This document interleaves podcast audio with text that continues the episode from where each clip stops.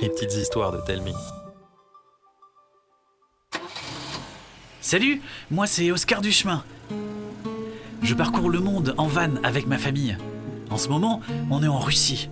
Et vous savez ce qu'il y a de génial avec ce pays? C'est que c'est une terre de contes et de légendes.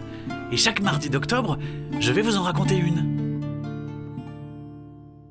Aujourd'hui, je vais vous raconter une légende sur la Baba Yaga.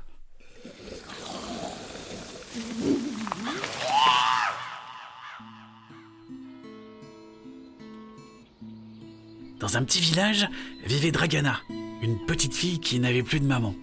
Un jour, son père se remaria avec une femme cruelle. Dès qu'elle le pouvait, elle maltraitait Dragana et rêvait de s'en débarrasser.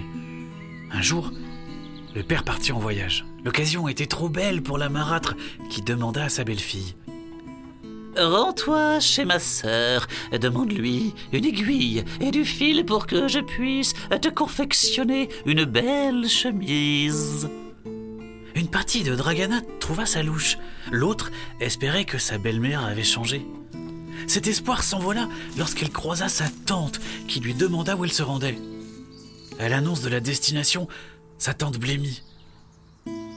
Son horrible belle-mère l'envoyait chez la Baba Yaga, une horrible ogresse doublée d'une terrible sorcière. Heureusement, elle savait comment lui échapper. Elle offrit à Dragana une besace, chargée d'un bout de jambon, d'un flacon d'huile, d'un pain et de ruban. Elle lui expliqua ensuite comment s'en servir. Rassurée, Dragana se rendit chez la sorcière qui habitait une drôle de maison montée sur des pattes de poulet. L'horrible Baba Yaga l'a reçue et elle a préparé un thé. Dragana l'entendit alors demander à sa servante de laver la fillette afin de la faire cuire pour le dîner. Dans un coin, un chat fixait Dragana en se léchant les babines. Lorsqu'il sortit ses griffes, la jeune fille lui offrit le morceau de jambon. Le félin ronronna et elle lui demanda comment s'échapper. Vois-tu ce peigne et cette serviette? Prends-les et sauve-toi. Lorsque la Baba Yaga te poursuivra, jette la serviette derrière toi et lance le peigne, et tu verras. Dragana le remercia et s'enfuit. À peine sortie de la maison, deux molosses bavant surgirent. Elle leur donna le pain et ils l'oublièrent. Vint ensuite un énorme portail grinçant. Elle huila ses gonds et il s'ouvrit. Dans la forêt, un bouleau s'agita. Elle noua un ruban à son tronc et put filer.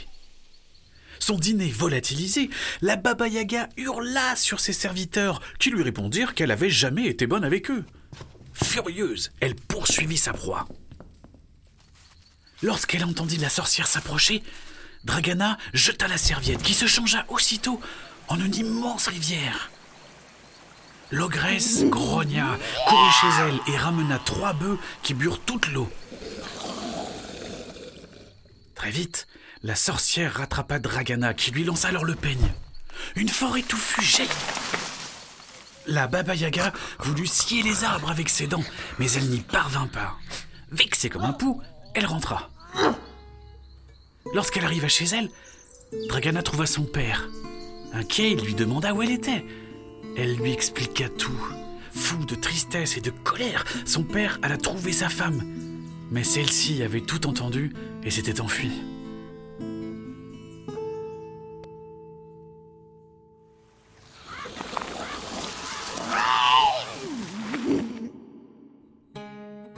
Cette légende, c'est juste un tout petit bout de la culture russe.